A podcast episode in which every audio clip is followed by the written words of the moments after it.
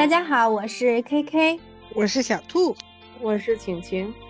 今天是我们的第二十六期节目了，加上之前的零零次的你我他的相遇的那期节目，嗯，今天是我们第二十七次录制了。不知不觉呢，我们已经走过了一年了。还记得我们首次节目播出的时候呢，是三月三日，然后这一期节目播出的时候应该是三月一日。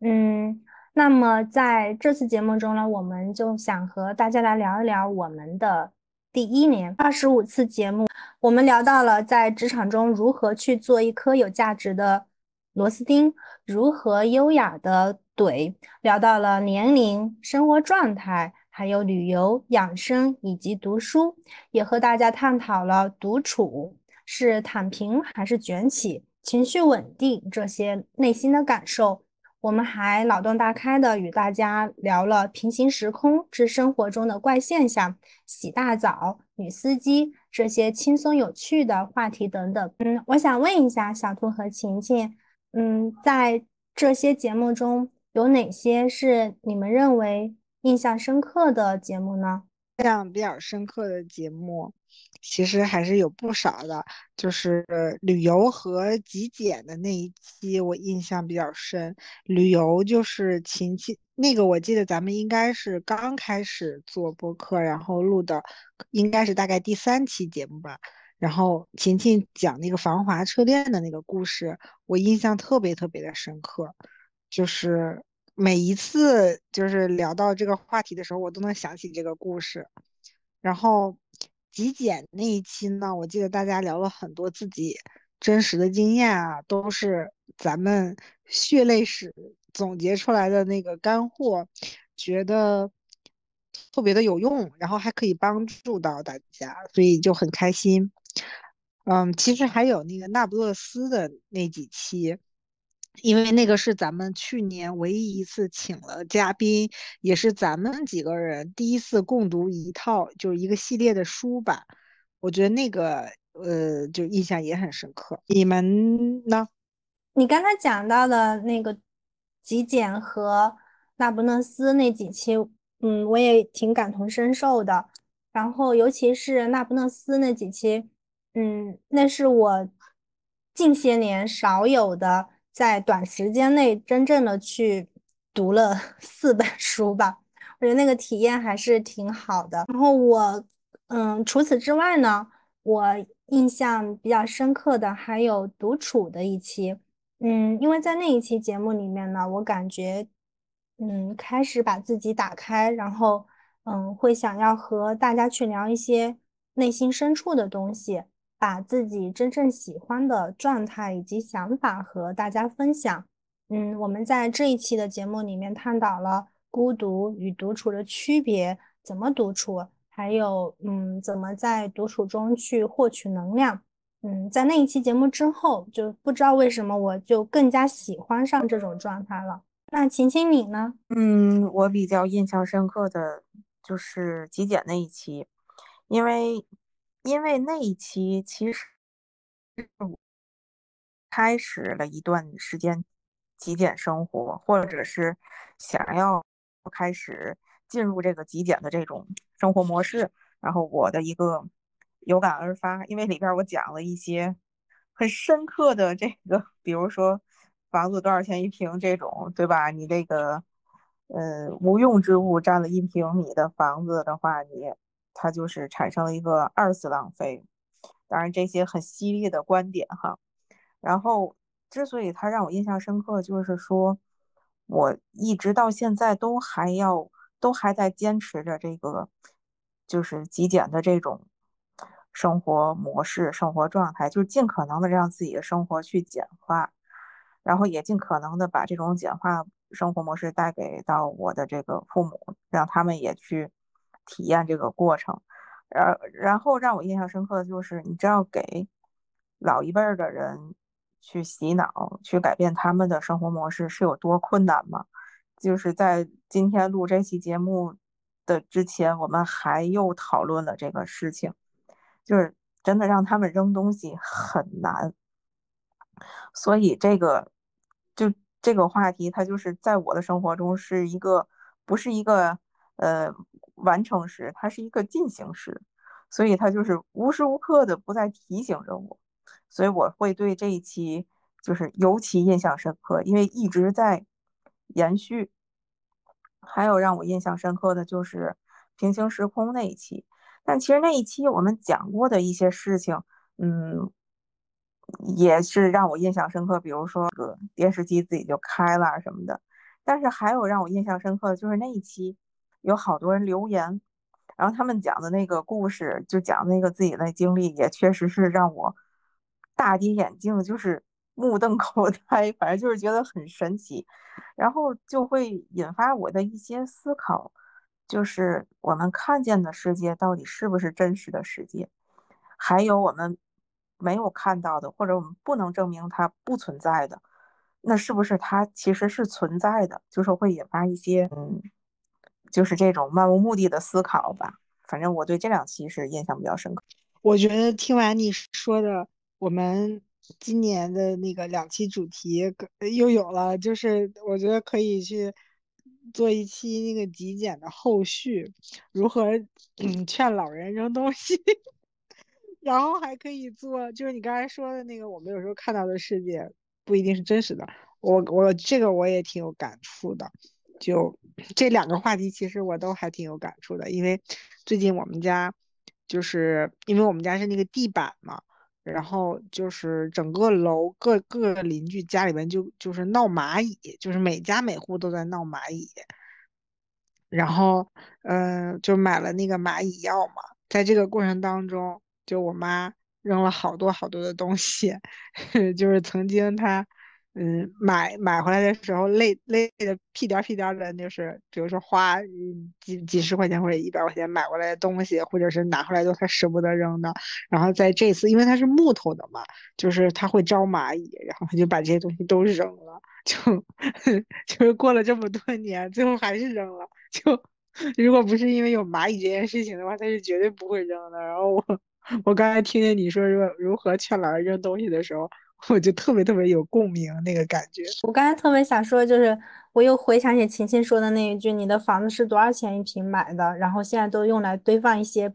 嗯，不怎么用的东西。”这句话就像一个魔咒一样。每当我舍不得扔哪个东西的时候，我就在想：这个房子是多少钱一平买的？我现在要堆这些杂物，真的要堆吗？然后我就会。很坚决的把它们给扔掉，这句话是非常有效的。然后刚才说的平行时空的那个，晴晴有说，嗯，不光是我们讲的那些事情会有时候会觉得挺匪夷所思的，然后我们也看了那些收听我们节目的小伙伴们他们的一些个评论呀什么的，确实是都是挺有趣的，然后。嗯，其中我有一个印象很深刻的是，有一个叫做茶嘉宾恩，然后他也分享了好几件的那种比较嗯神奇的那个事情。他有说，呃，有一个事情就是他说他的耳机丢了，然后十点多的时候在被子上放着，然后他是盖着被子的，在肚子的位置。过了一会儿呢，熄灯了，他是。打算听完播客就睡觉的结果呢，他那个耳机就找不到了，找了十分钟左右还是没有找到。后来就一直找了四天。他的床底下呢是一个行李箱和几双鞋、两个盆，他都拿出来仔仔细细找了好几天。然后早上，嗯，不到七点的话，突然醒了，一睁眼坐起来往地上一看，发现那个耳机卷的很好的就在地上放着，离床大概二十厘米的地方。他感觉就好像有人轻轻放好的一样，嗯，他就当时也觉得是挺惊奇的。然后，嗯，还想跟大家分享的就是，嗯，其实不光是，嗯，我们作为主播觉得像极简生活呀这些，包括像那不勒斯呀，然后这些是我们印象深刻的，我们也有很关注我们在。嗯，小宇宙呀，还有喜马拉雅上的那个播放的数据，我们有看了一下，确实是极简生活呢，在小宇宙上我们的播放量是最高的。然后呢，接下来就是那不勒斯的四部曲，然后就是打工人的专题下面的如何在职场优雅的怼，然后就是平行世界那些生活中的怪现象，还有就是那不勒斯四部曲中的钟，然后嗯，在嗯，我我想说的就是，嗯，正是因为呃，我们分享的是，确实是我们现实生活中可能正在。嗯，想要去做的一些个改变，或者是我们正在引起我们主播当下的思考的一些事情，或者是真的是我们也看到了一些个呃有热度的一些个话题呀，或者是怎么样的，我们也在关注的一些话题去去聊这些事情，然后也确实和听众们建立了一个相同的连接，所以我觉得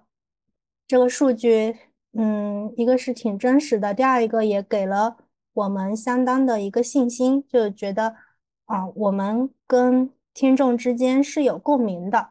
你们认为呢？我记得当时就是极简那一期的播放量是特别特别高的嘛，呃，然后喜马拉雅里面好像那个该死的拖延症的那一期的播放量也是特别的高，然后当时我们还在想呢。就是究竟 这两期节目发生了什么？就是能能甩开其他的那些话题很大一截。我觉得可能就是因为这些像极简啊、拖延症这些东西，是我们生活或者日常里真的会遇到的某些困惑吧。然后也可能反映了大家想在追求某一些生活，因为平时可能确实，嗯。就是就是就是想要去追寻某一种这种内心的宁静感的一种渴求吧，我觉得可能从侧面上反映了大家的一些心理状态 和生活状态。那当然，因为我们也都是五 G 冲浪人嘛，对吧？所以这些网上的热搜的一些话题或者热门的话题，肯定是大家都都能引起来大家共鸣的。当然，我们。也是做过精心的筛选的，但是就像小兔说的，嗯，极简这一期在小宇宙的这个数据，它是一个断崖式的领先，确实是我们没想到的，只能说明就是大家真的对这个非常有需求。然后为什么会，这也是也有有有一个我的一个个人的一个反思啊，就是。为什么极简这一期会这么火热？就是大家对这个需求度会这么高呢？其实我觉得跟我们，嗯，就是过去这几十年过快发展有关。就是它有一个人们的这种无序扩张，就是你家里的东西呀，或者是你的这个欲望啊，或者需求啊什么的。它其实是一个没有没有给，就是在你扩张的过程中，你没有给自己设置一个边界，然后无序扩张了，然后就是有一种，当你当你意识到这这一点，开始意识到这一点的时候，你发现你的这个屋子已经盛不下了，然后你就会对这个极简的需求就是。需求量就是就关注度会明显的增高，其实我觉得就是是大家的一个共病。那么大家的共病是怎么来的呢？其实跟我们的这个社会发展其实是有一定关系的。我很同意你的说法。我最近读的书里面有一段话，我就是特别被不能说被击中吧，就是他说，嗯，他他是把我们。的生活比成一个甜甜圈，然后说我们当中的大多数人呢，总是先到外面去建造甜甜圈外面的那一圈，从上学、找工作、买房子、买车，然后储蓄、投资等等等等。就是，但有些人会在某个时刻开始转入内在，他们会更加关注起自己的品格。在我看来，就是关注自己的内心，就是修炼自我嘛。品格其实就是我内心所带来的一些嗯特质。然后这个其实就是所谓的内外兼修。然后他为什么要把它比成一个甜甜圈呢？就是我们内在的那个东西是空的，是你看不见的，但是它是它又必须是要拥有的。东西，就是就是我觉得这个比喻还是挺妙的。就我我也发现啊，人到中年好像就。都在，就是我我身边有很多朋友都在去读，比如说王阳明呀，或者是很多哲学的东西，嗯，包括就是修炼啊什么，就大家会关会更加的注重关于内修的一些东西，而不是外在的这些东西，可能就是刚才晴晴说的那个，就是这个外面的环境发展过快，并且。变化也太快了，然后让人目不暇接的这个过程当中，可能修炼自我、修炼自身这件事情，反而是能让我们去抵抗这种不确定性的一个非常好的点。我觉得可能是这样。嗯，你你你这段话也击中了我，请把这个书的书名推荐给我一下，因为我现在正在践行。读书的这件事情，你你想象不到，我看的是那个儿童读物，就是小狗钱钱，你肯定啊，我有这本书，就是我看的是二，就是小狗钱钱的一和二，一它是教小朋友怎么去建立那个理财的观念嘛，然后二其实就是教小朋友要拥有的七个品质，它跟理财就没有什么关系，就是他那个二写的故事也比较扯。它整体的评分也没有一高，因为大部分人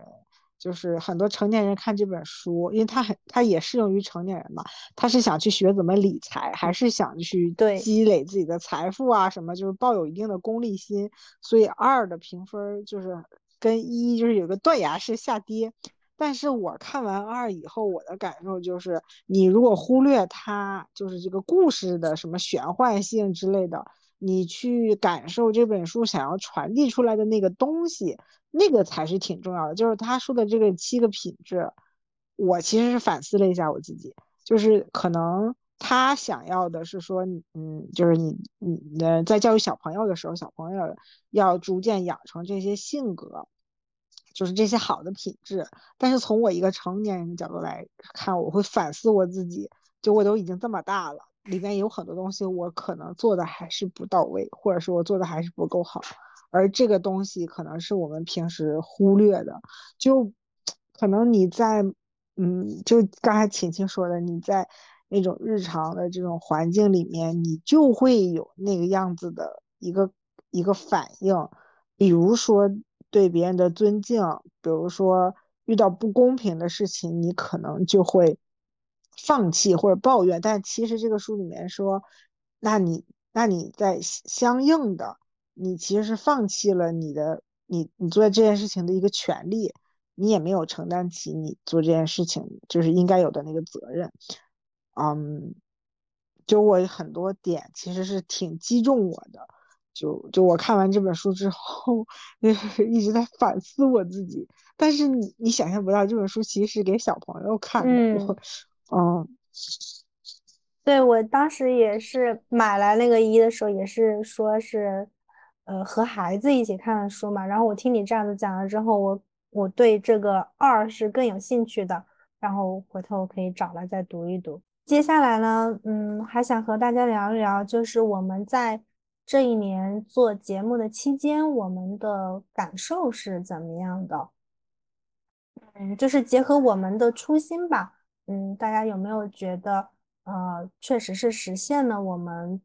最开始做这个节目的初衷呢？我自己最开始的初衷其实就是和大家一起成长。我自己在咱们互相讨论啊，还有表达的过程当中，可能有一些事情就解开了，或者就想明白了。然后在这个过程当中呢，又可以给咱们的听众一些启发，我觉得这个就够了。这个可能就是我我自己个人在做这件事情的一个初衷。然后我我比较怕的一件事情就是说，这个节目的录制变成了咱们三个人的一个负担。那我觉得可能就会偏离这个初衷。就是我希望咱们三个在录制这个节目的时候是开心的，然后是能够悦人悦己的，是我们三个在这个讨论的过程当中都是会有一些新的。想法的一些收获，或者是能够增加一些我们的思考，然后与此同时可以去，嗯，同时去陪伴和疗愈我们的听众。我觉得这个才是没有偏离咱们这个中心思想的一个最原始的初衷吧。我我自己是这样想的，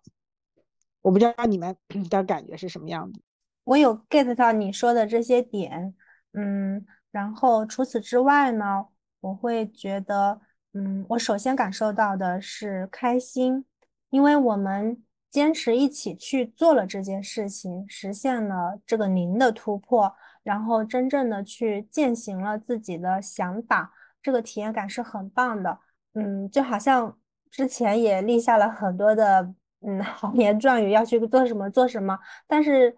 真正的，嗯，可能一个是自己的控制力不够强吧，二一个是也确实是生活的节奏太快了，然后分散注意力的东西太多了，好多事情都是空有想法而没有去实践，或者是说，嗯，去实践了，但是坚持不下来。嗯，这件事情呢，是我们真真实实的去坚持了一整年，所以我觉得也是挺有收获的。嗯，然后呢？在整个分享的过程中呢，嗯，我也体验到了知行合一的这样子的一个很，嗯，有一种心流的感觉吧。就比如说像是拖延症啊，我当时就是意识到了自己有很严重的拖延症，然后去找寻了一些方法啊，怎么能够去改进这个拖延症，包括去分析 拖延症的心理啊什么的。然后在和大家分享的过程中，我也确实是在做这些个实践的，然后也有慢慢的利用一些个小方法去改正了自己的拖延症，至少也不能说改正吧，至少我的拖延的情况没有那么严重了，然后让我也真正的受惠了，嗯，这个体验也是挺好的，挺有收获的。还例如像是极简。我刚才也讲到了 晴晴的那一句魔咒影响了我，所以嗯，整个嗯居住的环境啊什么的变得更加的就是整洁了，然后东西也会少了很多，并且也有像晴晴一样的，不光是嗯自己去做这件事情，也在积极的想要去影响身边的人去这样子去做，然后包括也在。呃，逐步的去减少一些不必要的社交呀什么的，就是一切去遵循你内心真正的想要的是什么，你内心真正的想要去做的事情是什么，你真正的关心的人和事物是什么，这些都让我会感觉比以前嗯更加的沉静了，整个人好像嗯有一种慢慢的塌下来的那种感觉了。这个是我做这一年的节目，觉得是最大的一个收获，所以内心也是挺感激的。那我就觉得，首先这一年下来，因为我们要每一次准备不同的话题，然后我们还要有输出。当然，我们的输出可能不见得多么深刻，但一定是经过我们思考的。那么这个思考的过程，其实你自己也是有一个嗯觉察、觉知和反思的，而且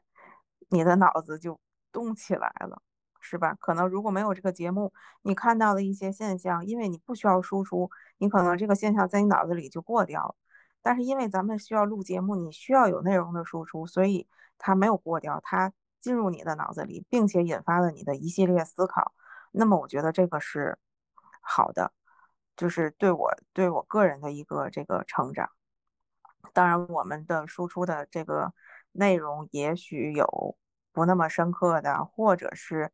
带有一些个人偏见的，这个都有都很很有可能。然后也是希望在这个过程中能够听到大家的一些不同的声音，或许是我们考虑不周的，或许是我们嗯偏了什么的，都都是。希望有一个共同进步，但是至少我们在做的这个过程中，自己是跟过去的自己是有一个提升的。然后呢，就是具体技能方面，比如说学会了做公众号，学会了剪辑，还会 在剪辑里加什么音效、片头之类的这些非常实际的这个这个实操方面的这些东西。然后我觉得就是对于咱们三个人的这个，嗯，就这个 team 来讲的话，其实我倒是觉得有一些，嗯，不可以不可以说摩擦，但是我现一时间又没有想到更好的词语来来形容它，那就可以简单的，哎，对，碰撞，对，有一些碰撞，我觉得第一它是正常的，第二它也是极好的。那不可能说出来一个事情，三个人都是统一的。那那么这个节目，我觉得，嗯，可能会，如果是那样的话，可能会做不长久。然后有一些碰撞，然后在碰撞中去产生一些新的，嗯，想法，一些新的创意，然后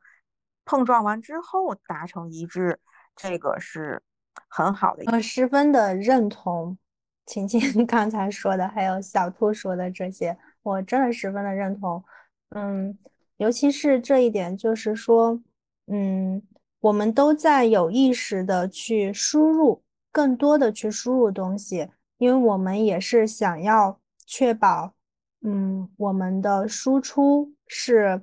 嗯，像晴晴说的，可能不够深刻，可能，嗯，不够专业，或者是怎么样的。但是我们在努力的去做这件事情，尽量的，嗯，更多的输入，然后让我们输出的东西是言之有物的，让我们输出的东西是可以深刻一些的，然后可以，嗯，真正的去，嗯，陪伴大家，或者是能够帮助到大家的，嗯，我觉得这个是我们也会一直。保持这样子的心态去做的一个事情，我感觉我都要哭了。就是，嗯，呃两个点吧，一个就是他说那个关于，其实就是独立思考的那个那个事情。我感觉这现在的这个社会是非常非常需要独立思考的。前段时间看那个一本书，然后这个书里面当时有一段话，我印象还挺深刻的。他就是说，我们认识世界的方式。在很大程度上取决于我们个人的生命历程，这个也是我们的价值所在。然后每一个人的观察一定和别人不太一样，因为他的经历不一样。所以这个就是刚刚我们说的，可能我们的观点不是专业的，不是权威的，呃，甚至不没有那么的深刻，甚至可能是带有个人的这种嗯观点、个人感情色彩的。但是正是因为我们每个人都不一样，然后我们有自己不同的经历，然后我们之间的观点才会产生一些碰撞，然后交流去，呃，升华，然后可能会有一些新的想法。这个过程其实就是我们去独立思考的过程，然后他可以看到事物的不同的很多面。这个我们也希望，就是未来我们的听众也可以多多留言，去跟我们进行这样的交流。呃，我觉得只有这样才能够一直独立思考下去吧，因为这个社会的发展真的太需要独立思考了。就是有的时候觉得网上的某一些跟风啊，甚至就是大片大片的观点，各种反转，就是层出不穷。就在这样一个社会里，如果我们不能够保持思考的话，其实是一件很危险的事情。然后第二个就是晴晴刚才。说的关于我们几个之间，呃的一些碰撞，然后让这个节目可能就是更好了。这个我也感觉挺感动，因为每次有的时候讨论某一个话题，想要做什么，包括我们未来要要做一个什么样子的播客，做一个什么样的主题，什么样的话题，这些东西我们其实都有，呃一些很激烈、很很强烈的这种。讨论，去试图找到一个，嗯，我们比较大家都比较认可的点，所以这个过程当中，我觉得是一个让我们，嗯，就是更好的那么一个过程。所以，所以刚才晴晴说这块这个地方的时候，也很戳我，就是那那个内心有一种感动的那种感觉，小心心 在亮。嗯，我觉得我们其实我们。这个 team 的话是逐渐建立了更信任的一个基石的。我们敢于去碰撞，就是因为我们知道我们的目标是一致的，我们就是想要去做好每一期的节目，然后是想对每一期的节目负责，然后也是对我们的听众去负责的，所以我们才会嗯不断的去讨论呀，去改进呀这些嗯。这些碰撞也丝毫不会去影响我们彼此在彼此的心中的这样子的一个形象或者是关系。呃，我就还想就是刚才就是说这个收获来讲，是三个人的这个 team 其实给了我一个支撑，就是如果咱就是说就讲讲句实话，做一个播客其实没有那么难，输出的内容的话，其实。你自己一个人也可以做，但是我就在想，如果我一个人做的话，我大概坚持不了这么久。对，所以这个就是说，三个人一起的话，它其实是有一个，嗯，就是不光是我们刚刚说的那个碰撞，还有一个相互扶持，然后一个相互分担的一个过程，才能让我们这节目能够做做一年了。这个，嗯。这个确实是我主动去做一件事情，我感觉是，嗯，可能是我到目前的人生为止，就是我主动去做，没有别人强迫我，然后我坚持的比较久的一个事情。当然，你说以前上学那个是被迫的，对吧？还有后现在的上班，虽然上了十几年了，但这也是被迫的，对吧？他他。如果按我自己的意愿，我可能不想上班，谁想上班啊，对吧？还有就是你被生活所迫，你需要这个工资来养活自己。但是这一个，它其实是一个到目前为止是一个无关利益，只关乎理想 的一个事情，而且能够做，就是做一年之久，其实我内心还是非常有成就感的。然后就是刚才我说的，在嗯我们这个 team 里，不光有思想上的，包括。嗯，或者是说，嗯，三个女生偶尔会有一些小情绪，就是跟我们的这个创意无关的，就是个人的情绪问题，嗯，都会有，这都我认为这都是很正常的。我因为我们是人嘛，他就是会有各种的问题出现，这都是很正常的。但是我们这个团队 team 没有散，而且互相扶持着，互相分担着，走到了。一年，我觉得还是非常有意义。完了，我又想哭了，怎么办？啊 就在晴晴说的这个期间，我跟小兔两个人头如捣蒜，一起一直在点头，嗯，挺有感触的。然后觉得他说的都对，也是我们心里想要表达的。嗯，接下来还想和大家就是讨论一下，那新的一年新新的一系列的。的节目的话，我们还想做些什么呢？其实我觉得每次咱们选题就是要想很久很久，然后可能有的时候也不能够说一点热点都不要，就是还要有一些热点，呃，然后呢，但是又要找一些我们有所聊或者值得聊的一些话题，然后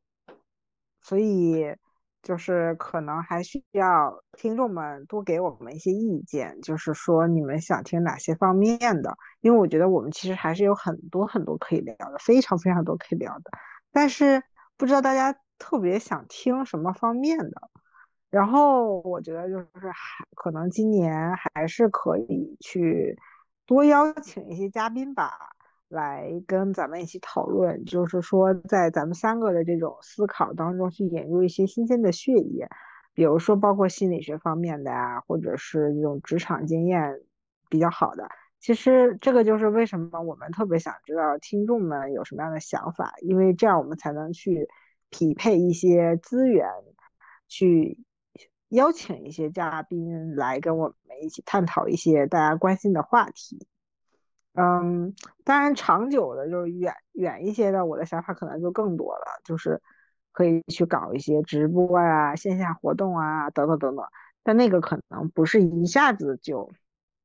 就能够实现的吧？呃，当下我们肯定就是要踏踏实实的录好每一期节目，这个可能是最重要的，就是活在当下，放眼未来，活在当下。我 我之前的想法就是跟小兔刚才说的差不多，嗯，就是希望未来在做我们这节目的同时呢，能够组织一些线下的活动，一些茶话会啊、下午茶之类的，大家就是面对面的交流。因为从我们三个人的这个录节目的这经验来讲，嗯，面对面的录节目好像比线上录节目，嗯，效果会更好，但是。